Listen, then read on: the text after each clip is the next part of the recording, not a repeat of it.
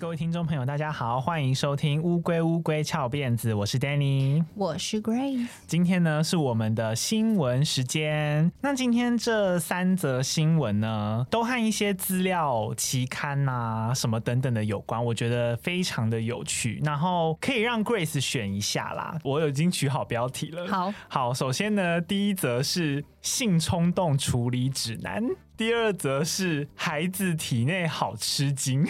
第三则是精神界的核子武器哦，我先说一下好了。这一次的新闻里面只有那个体内好吃惊是比较恐怖的，我可能会需要设一个防雷线，然后其他都比较 peace 一点。那先来个性冲动好了。好，性冲动处理指南。好，性冲动处理指南呢，这个同时也是要提醒大家，其实这个主题是我要讲猴痘，因为之前猴痘病毒它在欧美国家非常的流行嘛，陆续的有出现案例，根据据《每日邮报》的报道啊，由于猴痘病毒它容易透过一些亲密的接触，可能黏膜等等的来传播，所以呢，美国疾病管制预防中心就是 CDC，他就提出建议表示，如果你或是你的伴侣有感染猴痘的话，保护自己和他人最好的办法就是不要发生任何形式的性行为，包含口交、肛交或者是阴道性交，并且呢，不要亲吻或者是触碰对方的身体，尤其是当身上可能有明显的病灶，可能例如说皮疹啊，或是有溃伤的一些患部，然后强烈的呼吁任何感染猴痘病毒的患者不要发生性行为。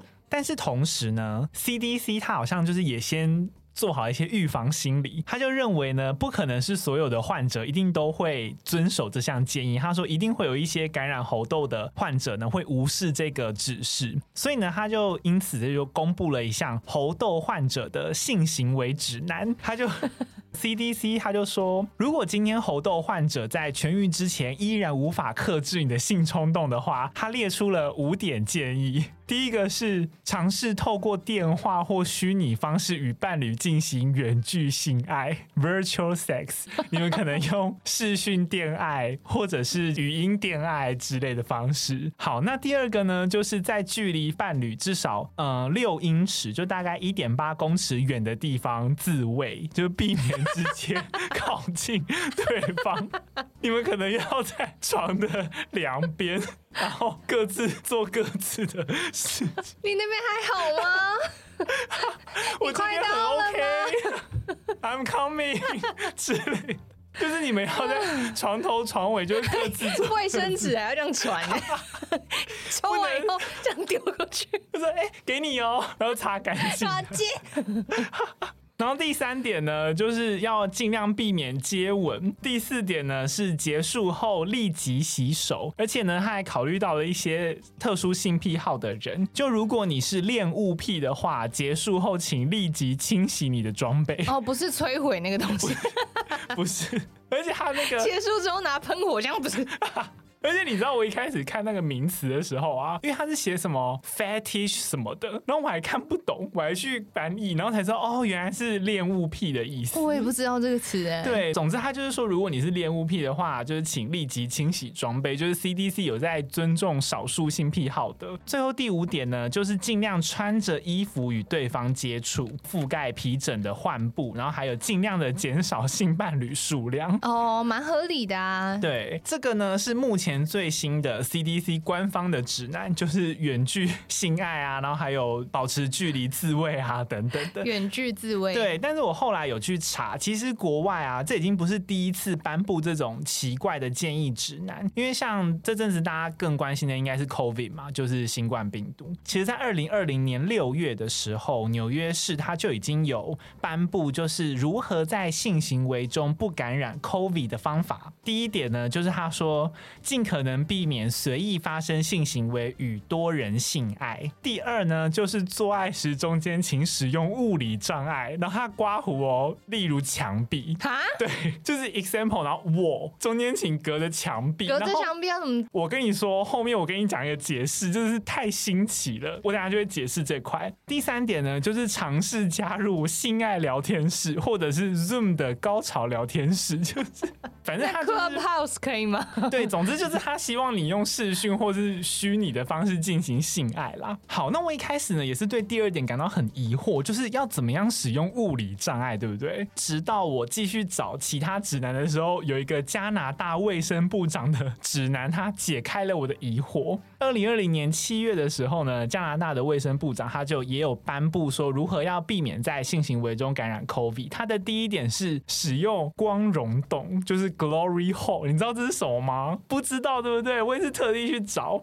Glory Hole 啊，我后来就上了一些那种什么 Pornhub 或者是那种什么 X Video 之类的 A 片网站，它是成人影片里面的一个分类。我后来看就是 Glory Hole，它好像是有耳朵不是，它是真的。你在那种好，就举例公厕好了，它会在公厕的墙壁上面，就有人会凿开一个洞，就两个隔间中间就会有连接吧，然后就会有人就是把阳具就是阴茎放到那个洞里面去，然后隔间的另外一边就可能会对它口。口交啊，或者是直接就性交起来，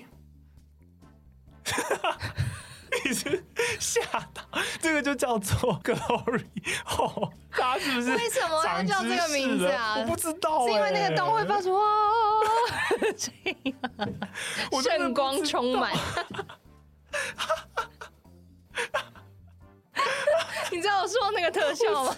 就那个红色就，啊 那会有那个天使的翅膀跑出来。我真的不知道为什么叫 Glory Hole，可能也许有一段什么历史渊源之类吧。但是总之就是，我看那个分类里面的影片，就是全部都是在野外的场景，例如说可能有就是隔间，或者是像我们不知道的人上厕所，然后想说这什么、啊，然后就这样看，然后就突然一戳 眼睛，就堵堵到眼睛。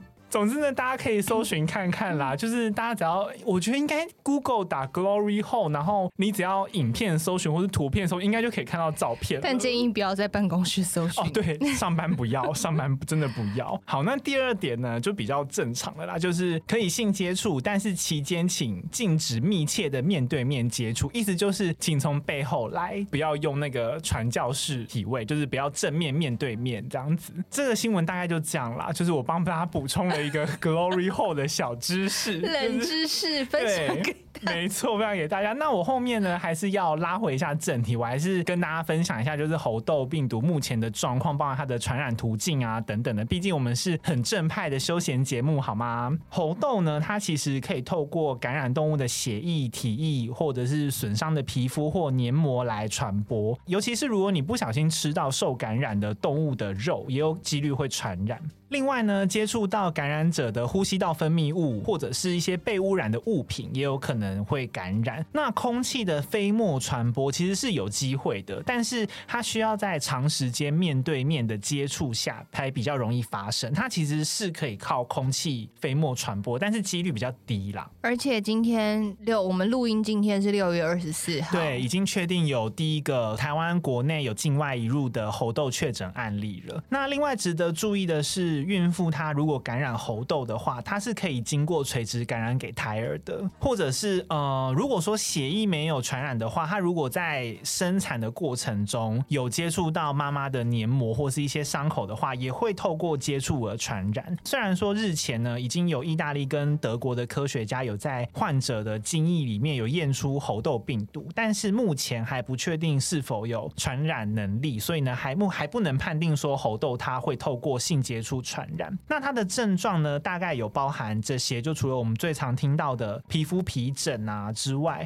其实它初期的症状还包含发烧，然后畏寒、出汗、头痛、肌肉痛，或者是比较明显外观应该是淋巴结会肿大，就是你的耳朵附近，然后还有颈部啊，然后或者是腋窝等等的地方，然后还有你会非常的疲倦，然后接着会发烧一到三天之后呢，你就会开始出现皮肤上面的病灶，那通常都是从脸部开始，再慢慢的。延伸到身体其他部位，通常四肢会比躯干更常见啦。皮肤皮肤上面的病灶呢，大概就会先斑疹、丘疹，到最后是水泡，到最后变成脓泡，那最后就会跟呃水痘那样子有点像，就是结痂会脱落。严重的话，其实它皮疹的数目可以高达数千颗，几乎是布满全身，然后症状会持续十四到二十一天。它这么久？对，非常的久。不过它的致死率是低于百分之十的，然后大多数的个案呢，都可以在几个礼拜以内自体康复。不过如果你是儿童，或者是你的免疫功能天生比较低的人，就比较有几率并发败血症啊，或者是肺炎之类的重症。那我在搜寻猴痘资料的时候，其实我有看到法新社有一个报道，我自己觉得这个说法还蛮值得大家关注。它是一篇研究，然后专家他是在说，猴痘是人畜共通的传染病嘛，其实它已经存在千年以上了，就见怪不怪。但是它却在最近的数十年间变得更常见，然后就有一些专家想要了解到底为什么会变成这样子，所以呢，他们后来推测是因为人类呢引发了动物世界里面的一些改变，包括大面积的砍伐森林，然后还有大规模的饲养牲畜，然后还有气候变迁等等。因为这些行为呢，都会造成野生动物的栖息地越来越小。那野生动物它为了因应人类的活动，然后大幅度的可能迁移栖息地，或者是改变自己的行为，所以呢，一些免疫力比较差的动物，它就比较有机会在人类和家畜的附近徘徊，就比较有几率造成病原体的传播。所以他反而觉得人畜共通的这种传染病，在近几年有越来越多的迹象，这反而是大家应该要注意的。刚刚也提到了嘛，就是随着猴痘它已经进入了亚洲，新加坡也出现了第一起确诊个案，然后包括今天二十四号，我国就是台湾啦，也有首例的境外移入个案。补充一下好了，因为其实刚好在录音前在捷运上的时候，我滑到这则新闻，所以呢，我就马上把它加到资料里面去。那目前呢，他是南部一名二十多岁的本国籍男性。那确诊个案呢，他目前是收在负压隔离病房里面，然后他会预计啦，将会治疗到全身的病灶都结痂脱落才可以解除隔离。就是他目前是已经进展到比较后期了。然后他是从德国境外移入到台湾的。然后相关的密切接触者呢，目前经过调查都没有症状。机关署呢，他已经在六月二十三号，就昨天录音的昨天，已经把猴痘列入第二类的法定传传染病，就和登革热啊、疟疾、霍乱、麻疹，还有汉他病毒都在同一类，就属于中等危害风险的，然后会密切观察中。就是我记得第二类的法定传染病是二十四小时内要通报的，大家可以再注意一下猴痘的发展啦。不过我这边也和大家讲一下，就是 BBC 它也有报道说，其实猴痘病毒大家可以不用太过于恐慌，可以保持警觉，但是不要太过于惊慌，因为其实猴痘病毒它相对于我们其他目前的病毒，它相对是稳定的病毒，因为它是 DNA 病毒，它不是 RNA 病毒。DNA 病毒它的突变几率比较低，而且它的症状也很明显，因为你的皮肤上就是会有疹子嘛，所以会很容易追踪。而且其实，在经过天花病毒之后，其实现在四十岁以上的人大多都有一定的免疫力了，然后传染途径也很明确，就是接触传染。所以呢，他是建议我们不要太过惊慌，就是保持警觉就好了。好，这个就是关于猴痘的新闻补充给大家。接下来呢，我就讲孩子体内好吃惊好了。这个会比较，我要设一下防雷线，因为就如果呢，现在正在收听的闺蜜，你有尖端恐惧症或者是尖锐恐惧症，如果你今天家里又有小孩，这段可能要跳过比较好，因为它会有一些比较激烈的场面。好，这个孩子体内好吃惊到底是什么东西让大家这么吃惊呢？就是彰化有一名他跟着父亲到香港定居的七岁男童，最近因为天气很热嘛，所以呢，他就是跟朋友拿着那个浇花的水枪在嬉戏，结果水柱不小心就是射到了他的左眼。那一开始的时候都没什么事哦，你就是擦擦水，然后就过了。结果没想到两天之后，他的左眼突然慢慢的肿到无法张开，而且他的左眼明显比右眼肿了两倍大，他的整个眼珠子突出歪斜，被往下挤压。你看到照片是瞳孔黑色瞳孔的地方是被挤到往下，就是那个眼珠子看起来好像快要掉出来了。所以你的那个黑色地方是一直往下看，然后呃右眼是正常的，所以你就会看到非常的不协调。那因为被往下挤压的关系嘛，所以男童的视线也是模糊到几乎看不见。因为男童他是在香港定居，所以呢，那个时候有访问他的爷爷。那爷爷是说，其实香港的医疗体制啊，公立医院要排非常长的时间。那私立医院呢，你要见一个专科医师，也起码要两三个月，所以呢，没办法立即的预约到医院。但是因为你知道小孩都已经眼睛肿成那个样子，好像随时都要眼珠掉出来的感觉，所以一定是吓慌嘛。所以男童的父亲呢就决定要马上的带他回台就医，而且呢为了救男童的左眼呐，然后再飞回台湾，他们还有隔离哦，乖乖的在家隔离的期间呢，阿公他就先带着孙子的那个电脑断层就 CT 照片啊，我不确定是在哪里照的，总之他就是先带着他的照片，然后到医院咨询，然后就是准备在解隔之后就可以立即的手术。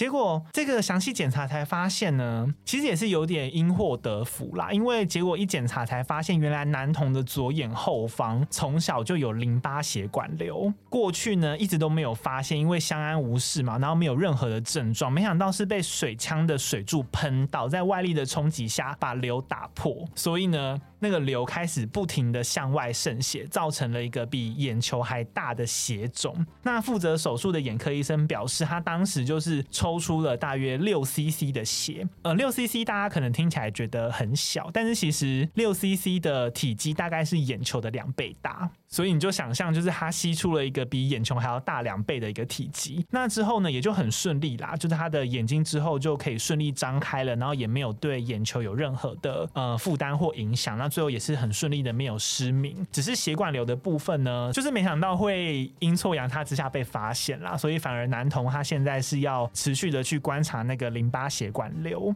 那最后呢，也是呃卫生局他就是这则新闻也是提醒民众说，其实即使是出国回来隔离的民众。或者是确诊病患啊，如果你今天有急迫性的就医需求，可能像男童的这个状况，你可能已经很紧急，你不知道他可能随时会有失明的危险，你都可以先到急诊去评估。一旦医生评估说是需要紧急手术的，都可以立刻紧急安排，就是不需要等到居家隔离结束。不然的话，其实依照男童的状况，如果血肿破裂了，那血液瞬间渗出来的话，那就没事。但是你很难保证说，如果血肿破裂伤口很大的话，会很有感染的风险，所以呃，还是建议说，如果你今天真的有急诊需求的话，就是请直接去看医生。好，然后呢，我就在找相关案例的时候啊，就是找这种关于尖锐的穿刺案例的时候，就还真的被我找到有外媒啊，他根据外国的一个学术期刊网站叫做 Science Direct 里面的一个小儿外科病例报告，嗯、就是媒体他引用了里面的文章来介绍一个极度罕见的案例。那我现在来和大家补充一下。这个案例是怎样的经过？在德国有一名三岁女童，她在家里面跳来跳去，在玩耍的时候不小心滑倒，然后摔倒在地上。大家可能一想说，呃，就摔倒嘛，应该没什么事。但是他好死不死呢，跌坐在一个玩具烫衣板上面。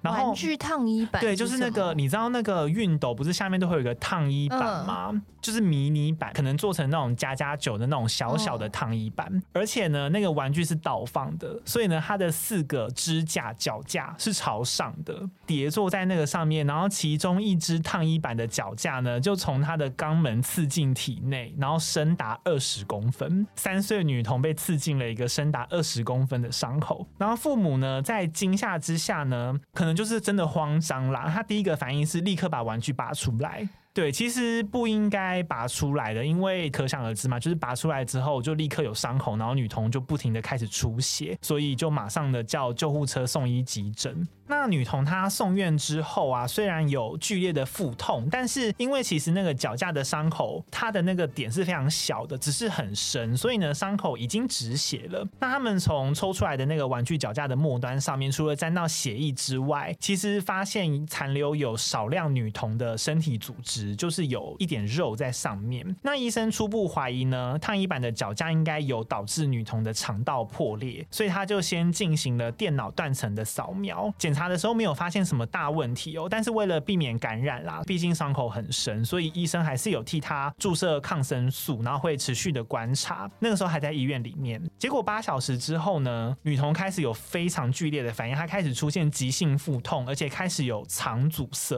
好，然后后面呢，我再一次的设一下防雷线，就是如果大家真的会很害怕的话，就先不要听。因为那，那我可以不要听吗？你你可能不行，你可能要走出录音室，欸，怎么办？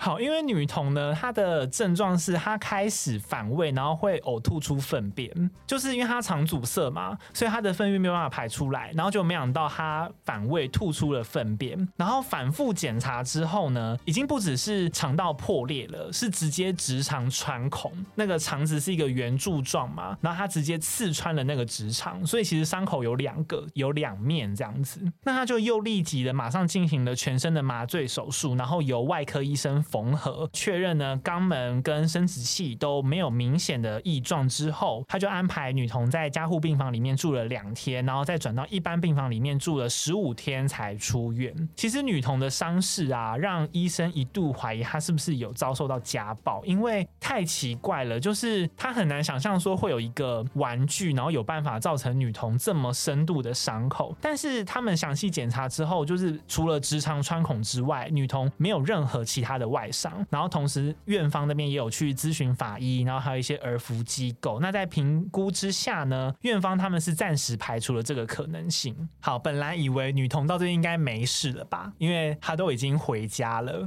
没想到回家之后，女童还是持续的反复发烧跟呕吐，就是真的不知道她到底怎么了。起初呢，被判断说应该是肠胃炎或者是尿道发炎，可能体内还有细菌发炎的状况。但是撑了两周之后，女童真的撑不下去了，她又再一次住院。结果这次医生他就是又做了全身性，已经不只是做下半身了，就是做全身性的超音波检查，才意外的发现她的肝脏下方好像有一个异物，然后那个异物呢，它就导致肝。导致 那个异物呢，它就导致肝脏发炎肿胀，而且有出现化脓。然后他使用了抗生素治疗四天之后呢，还是没有效。然后医生就觉得那个异物真的太奇怪了，他一定要把它拿出来看。结果医生就决定马上帮他做腹腔镜手术。结果一打开，你猜是什么东西？桌角？不是。好，我要公布答案了。一打开呢，竟然发现肝脏下方的异物是一块七乘七平方毫米大小的尿布。就是什么？因为那个女童她穿着尿布刺进去，所以那个时候在穿刺的时候，尿布被刺进了她的身体里面去，然后尿布的某一个碎块就一直停留在肝脏下面。那一直直到医生他取出尿布之后呢，因为部分的肝脏已经化脓了嘛，就发炎太严重，所以他也切除了部分的肝脏，然后把脓液顺利的排出之后呢，持续的使用抗生素治疗到女童完全的复原。非常非常少数罕见的案例，因为。因为事后呢，医护人员他有指出，其实儿童极少会出现这种穿刺损伤，其实成人就已经很难。而且你那东西到底是多力，要穿过尿布，尿布这么厚，欸，对，尿布这么厚，然后而且它刺到就是让它停留在身体里面去。那儿童本来就很少会出现穿刺损伤了嘛，然后尤其是直肠或者是会阴部的穿刺，然后其中呢，这又是更罕见，是因为它竟然穿刺之后还把异物残留在体内，所以呢，这个就是在期刊里面就是有收录这一起罕见案例，因为里面。呃，我是用英文大概去翻译的啦，就是它里面有非常详细的写它的治疗步骤是什么，然后还有包括紧急的处置什么都有去写。大家如果有兴趣的话，可以去那个呃 Science Direct 里面去找这篇期刊。我记得你只要打尿布，然后打 Science Direct 就都用英文，你就可以找到这个了。因为其实算蛮有名的一个罕见病例。嗯、希望不会太吓到大家啦。如果大家家里有小孩的话，真的是玩游戏要小心，好不好？我们呢就先。先休息一下，等一下回来呢，就是今天的重头戏了。我们要来介绍精神界的核子武器。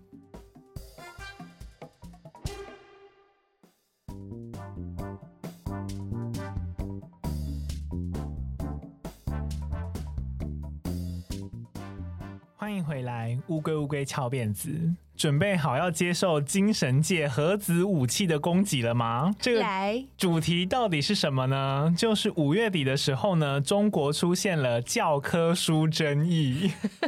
教科书究竟有多奇葩呢？我来跟大家介绍一下。先跟大家说明啊，嗯，这个。教科书是中国教育部旗下人民教育出版社出版的小学教材，都说是中国教育部旗下的嘛，所以它其实就是官方的一个出版社。它不但呢被中国网友批评说，插图中的人物刻意被画的眼神迷离无神，眼距过宽。发际线过高、身体臃肿等病态长相会丑化中国人，失去小孩子应有的朝气。而且里面呢，真的有非常多，连我自己，因为其实都找得到图，就是连我自己看都觉得好神奇的内容，就是都被翻拍到 Twitter 上面去。是真的丑吗？嗯，真的画的很丑吗？以我的审美来说，我的确是觉得不好看。我觉得他的画风很像，我不知道你有没有看以前的一个迪士尼卡通，叫做《下课后》。没有。好，大家可以有兴趣去看。我觉得画风非常相似，其实就是线条很简单啦。然后是很萎靡吗？我觉得其实他是因为他在画画的时候，他的那个瞳孔就只有画一个黑点，他没有黑点里面又画一个白点，像那种日本漫画人物会多一些。层次哦哦，所以你就会觉得他只画一个瞳孔很单一，相较之下看起来的确是会比较没精神了。然后又加上他的笔下的人物，我自己看啦，的确都是比较丰腴一点，然后眼距也很宽，都是真的，而且每一个人都这样哦，宽到在这儿吗？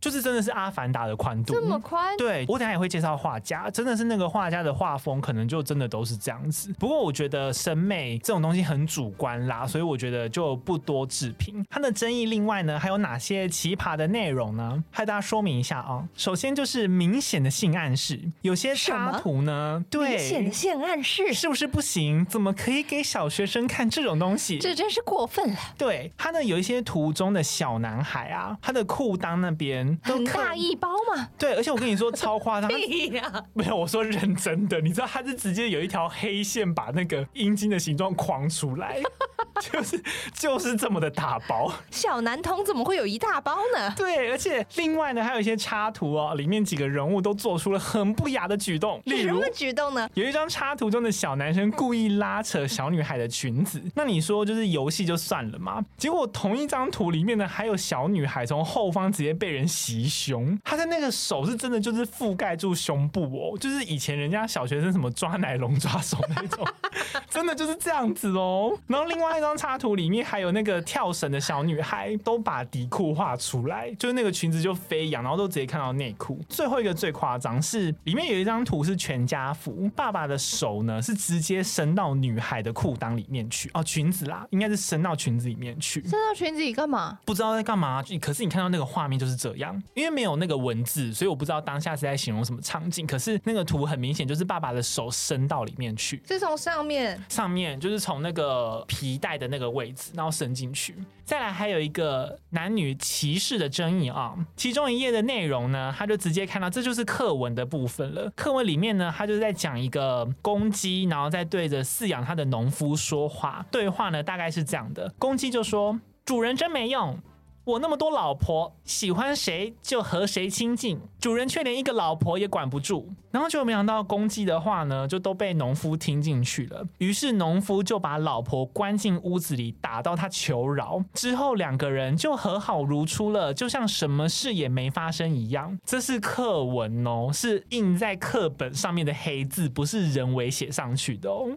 是不是超级扯？最后一个就是亲美的思想啦，因为它里面有几个呃孩童，他身上穿的衣服是美国的星条旗，然后呢就有网友他认为说最容易让人家误解的是一些有反中意识的插画，因为他们是五星旗嘛，然后他也把它画成了衣服的样子，可是不知道为什么它里面的那个五星旗的其中一颗大星星就压到了另外四颗小星星上面去，好像就在暗示说中国的共产党正在压迫人民。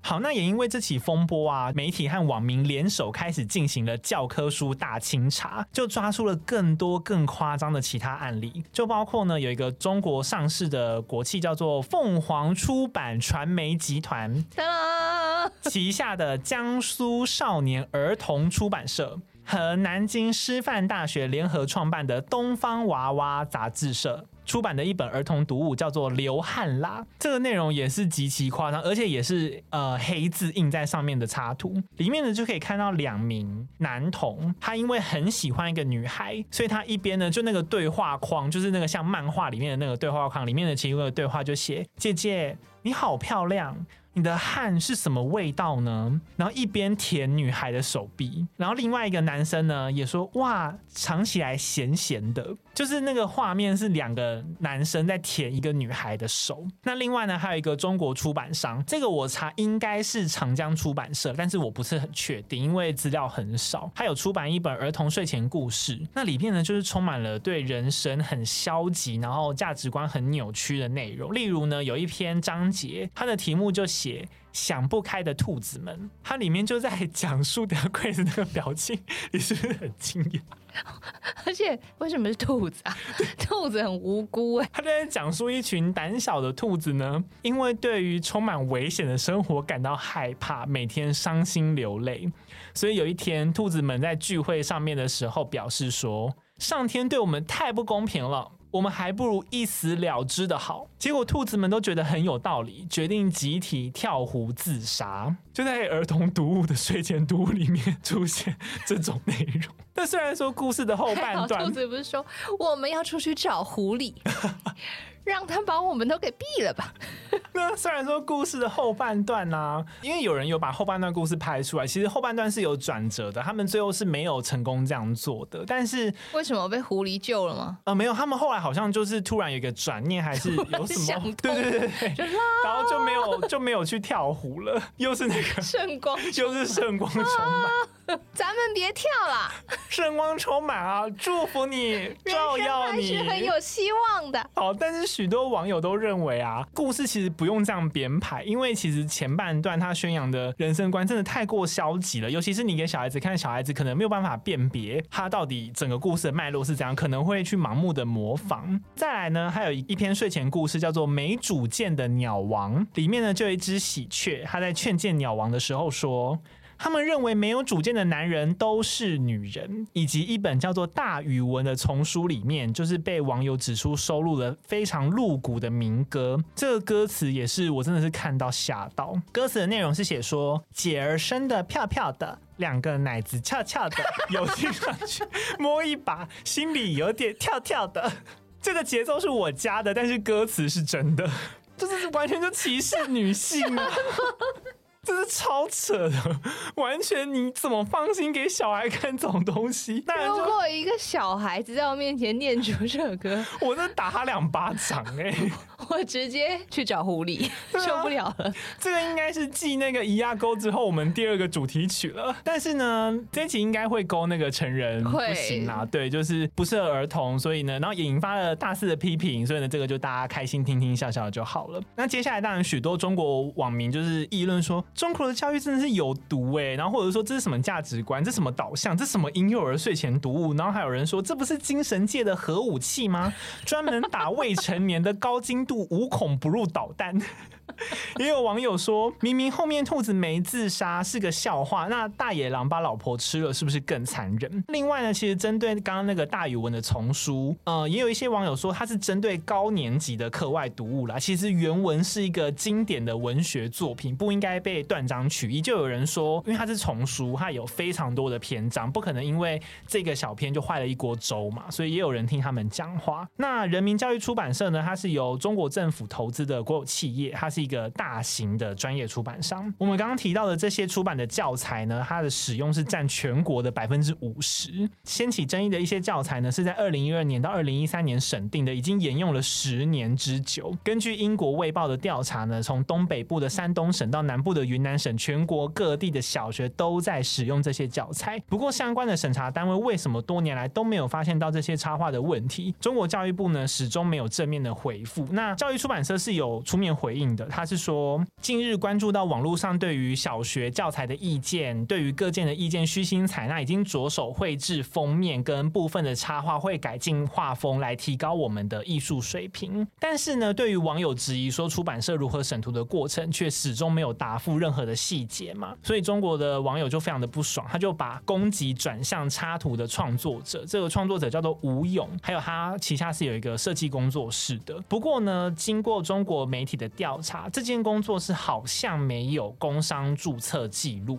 吴勇呢也被网友形容成是根本就是美国中央情报局就 CIA 派来的间谍。其实吴勇是清华大学美术学院毕业的，他是高材生，然后也是连带被大肆批评。还是他那个图根本就不是他不知道自己是画给课本，嗯，就如果他只是一个成人创作，然后那是他一种画风的话。可是通常一般接案应该会确定会看在哪里吧？而且你想哦，一般如果说他接到的案子，然后是要画男生舔女生的手，跟爸爸会伸进女生的裤裆里面，我觉得应该会想要确认一下是看在哪里吧。尤其是他至少接到案子的时候，一定会确认对方是教育出版社啊。哦，对啊，我是觉得应该不太可能会犯这样的错。清华大学的美术学院也被大肆批评，就被冠上是资深叛徒的温床。不过呢，我还是有找到一些比较持相反意见的，就是也有一些教授跟出版人认为说，其实审美是个性化的，就像我前面提到的，那审美教育呢，它是让每个人在众多的作品中找到自己的审美观，而不是被统一的灌输一种审美判断。所以呢，他认为说，我们最前面提到的那些什么人物看起来很很很胖、很胖、很臃肿，然后看起来没精神、很散漫，其实他是认为说画风和配图没有什么问题啦。但是他同样都坚持说，教材中的内容不应该有这这种。歧视之类的错误，因为毕竟有些是课文嘛，它是直接印在上面的。最新的进展呢，是五月二十八号的时候，中国教育部官方呢，他才表示，就大概延烧了两三天啦，他才说会对中小学的教材进行全面排查，然后针对教材的内容还有插图等等，会立刻的整改，并且呢，已经请人民教育出版社立即改善。那人民教育出版社呢，也再次的公开道歉，强调已经成立了工作专班，然后呢，全面负责小学数学教材的插图的整改工作，然后相关的工作呢，预计会在今年九月一号前全面结束，然后确保呢，今年二零二二年的秋季学期开始就会使用了新教材，所以呢，我们就可以到时候九月的时候再来更新一下，看新教材是变成怎样。不过，其实有问题的还是直到最后都还是没有人解释说审查过程到底是出现什么问题，完全没有解这个谜。对，因为我其实有一直找，但是我到现在都还是没有找到，就他们好像避而不谈，因为已经用了十年，所以代表一定有出现很大的问题。然后，所以这个课本不是新画的，不是，它是十年了，对，它是用很久的。然后，其实有一些爸妈，他们一方面对于课文的内容很担忧，但是他们一方面有另外一种隐忧是，教育应该是要更自由一点的。他们也很担心说，如果说中国教育部再把手伸得更深入的话，他们会不会小学呃一些学童他们接收到的教育会更加的单一？因为其实习近平之前就已经有一个政策，是教材里面不准出现任何西方的思想或者是相关的介绍嘛。他们也很担心说，如果说教材再改版的话，那小孩的教育会不会又更局限这样子？好，这就是今天和大家介绍的最后一则新闻：精神界的核子武器。希望大家的精神状况都还好。